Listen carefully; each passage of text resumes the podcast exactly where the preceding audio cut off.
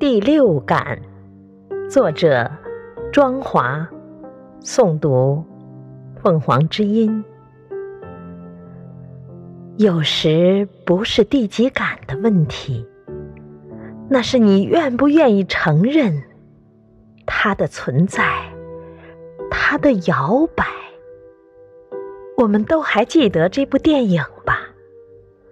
温情。悬疑、惊触，结局出人意外，又是那么感动。人内心的孤独是如此悲凉。当静到只听见自己的声音，世界在哪里？人又在哪里？你最想看到的是什么？是不再害怕，不再恐惧，让我们都有个团圆的美满。